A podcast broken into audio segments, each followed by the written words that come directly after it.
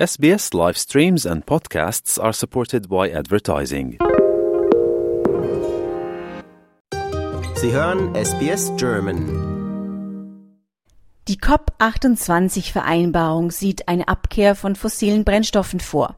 Ein Paradigmenwechsel, der das Potenzial hat, unsere Volkswirtschaften neu zu definieren, wie es der COP28-Vorsitz der Vereinigten Arabischen Emirate formulierte. Nicht ebenso euphorisch reagierten dagegen die Vertreter der kleinen Inselstaaten. Sie seien übergangen worden und seien nicht einmal im Raum gewesen, als diese Entscheidung getroffen wurde, sagte Tina Stege, die Klimabeauftragte der Marshallinseln, gegenüber Medienvertretern. Für die Marshallinseln wie auch für die anderen pazifischen Inselstaaten, die durch den Anstieg des Meeresspiegels gefährdet sind, ist die endgültige COP28-Vereinbarung ein Tropfen auf den heißen Stein. Wir sehen eine ganze Reihe von Schlupflöchern, schrieben sie dann auch in einer Erklärung zu dem Deal. So seien die Formulierungen rund um den Ausstieg aus fossilen Brennstoffen nicht deutlich genug. Vor allem aber fehle ein konkreter Zeitplan. Als hätten sie es bereits geahnt, dass COP28 nicht das liefern würde, was sie sich erhoffen würden, haben die Marshallinseln selbst einen Plan entwickelt, der zeigt, wie der kleine Inselstaat künftig mit dem Klimawandel umgehen will eine Art Marshallplan für die Marshallinseln, mit dem die Inselgruppe bis ins nächste Jahrhundert überleben will. Denn obwohl die Pazifikinseln weniger als 0,003 Prozent zu den weltweiten Emissionen beitragen, gehören sie zu den Regionen, die am stärksten von den Auswirkungen des Klimawandels betroffen sind. Es ist sehr flach hier. Es gibt überhaupt keine Berge, um einen herum ist nur das Meer, beschrieb Kathy Jetnil Kitchener, eine Dichterin und Klimaaktivistin, die auf den Marshallinseln lebt, ihre Heimat vor kurzem in einem Living on Earth Podcast. Die Marshallinseln liegen nur einen Meter über dem Meeresspiegel, selbst am höchsten Punkt sind es gerade mal zwei Meter. Dies macht das Atoll besonders anfällig für den steigenden Meeresspiegel.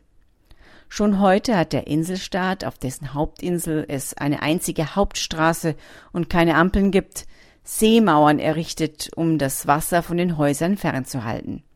Doch trotz der Mauern habe es allein in diesem Jahr bereits vier Wassereinbrüche gegeben, berichtete Jetnil Kitchener.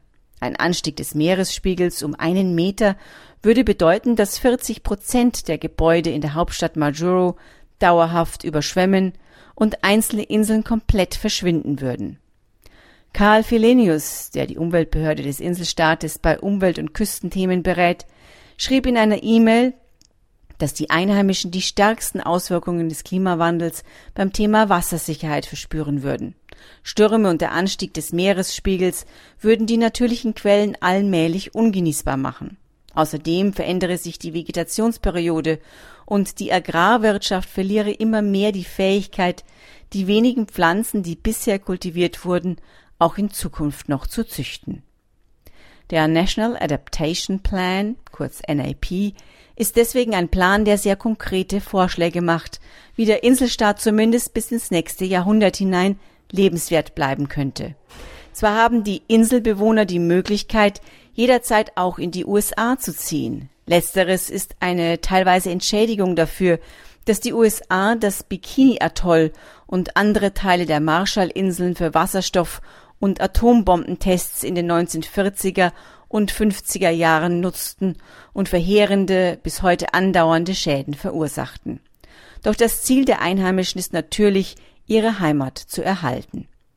Für den Plan sind Regierungsbeamte in den vergangenen zwei Jahren im ganzen Land umhergereist und haben die Zentren Majuro und Ebeye wie auch abgelegene Orte besucht, um zu sehen, wie es den Einheimischen geht.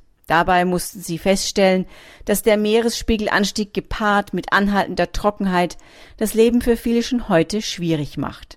Die Insel Woto beispielsweise, die lange als eine der fruchtbarsten landwirtschaftlichen Regionen galt, leidet beispielsweise besonders. Fluten überschwemmten hier die Häuser der Bewohner, die Landebahn steht bei großen Stürmen unter Wasser, Meerwasser versalzte Brunnen und zerstörte Ernten. Mit dem NIP soll die Bevölkerung nun widerstandsfähiger gemacht werden. Infrastruktur, Bildung und Gesundheitssysteme sollen gestärkt werden. Die einzige Hoffnung der Marshallinseln liegt in der Anpassung, so der Berater Felenius. Mit ausreichender Finanzierung könnten städtische Gebiete erhöht und mit Deichen und Seemauern befestigt werden. In den Zentren Majuro und Ebeye, wo schon heute mehr als 70 Prozent der Bevölkerung leben, müssten zudem Entwässerungssysteme, Wasseraufbereitungs- und Entsalzungsanlagen gebaut werden, Projekte, deren Finanzierung Milliardensummen verschlingen wird.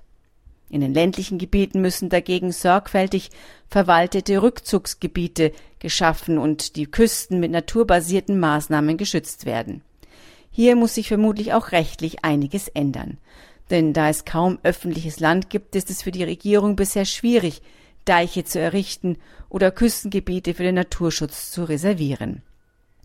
Bei all diesen Plänen müssten die Bewohnerinnen und Bewohner des Landes sich aber auch mit der Realität konfrontieren, wie Außenminister John Silk im Interview mit Radio New Zealand vor kurzem erklärte. Denn die Wege, die vor ihnen liegen, würden unverweigerlich auch Verluste mit sich bringen. Bis 2040 müssten sie beispielsweise entscheiden, welche Atolle nicht länger geschützt werden könnten. Diese Menschen müssten dann permanent umgesiedelt werden, ein schwieriger Prozess, da sie damit auch kulturelle Bindungen sowie die Überreste ihrer Vorfahren zurücklassen müssten. Für die Marshallinseln wird es keine einheitliche Antwort geben, glaubt auch Felenius. Einige werden das Land verlassen, einige werden innerhalb des Landes stark migrieren und andere werden sterben. So hätte es aber nicht sein müssen, betonte der Experte, denn die Wissenschaft habe eigentlich bereits vor zwei Jahrzehnten Alarm geschlagen. Doch die Welt habe gezögert und die Konsequenz sei nun, dass es viel teurer wird, ein geringeres Ergebnis zu erzielen, als wenn wir früher gehandelt hätten. Das war für SBS Audio Barbara Barkhausen. Liken, teilen und kommentieren Sie unsere Inhalte bei facebook.com/sbsgerman.